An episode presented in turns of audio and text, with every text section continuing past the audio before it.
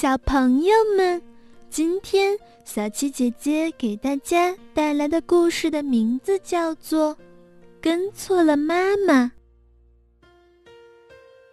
鲫鱼妈妈有许多鲫鱼娃娃，每天一大早，鲫鱼妈妈就带着娃娃去游泳、去找食。日子一天天过去了，小鲫鱼们长得可快了。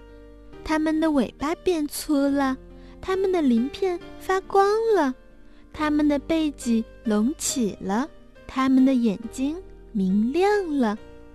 一天，鲫鱼妈妈发起愁来，发什么愁呢？她见到呀，有个娃娃嘴上长胡子了。孩子，你嘴上怎么长胡子了？妈妈，我也不知道为什么长胡子了。你的兄弟姐妹有胡子吗？没有。爸爸妈妈也没有胡子呀。你是不是病了呀？鲫鱼妈妈拿出几粒药给长胡子的娃娃吃。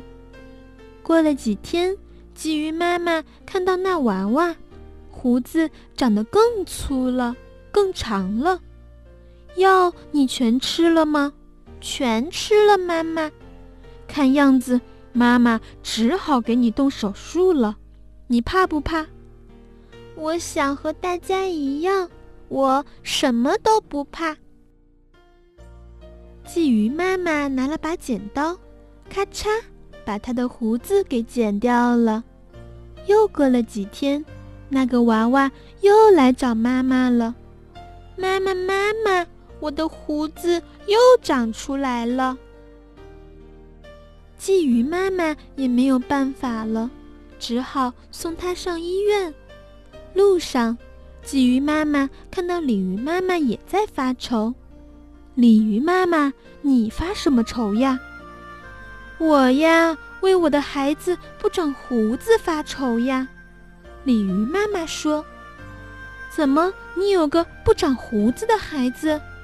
是呀，我有一个娃娃，到现在还没有长出胡子来。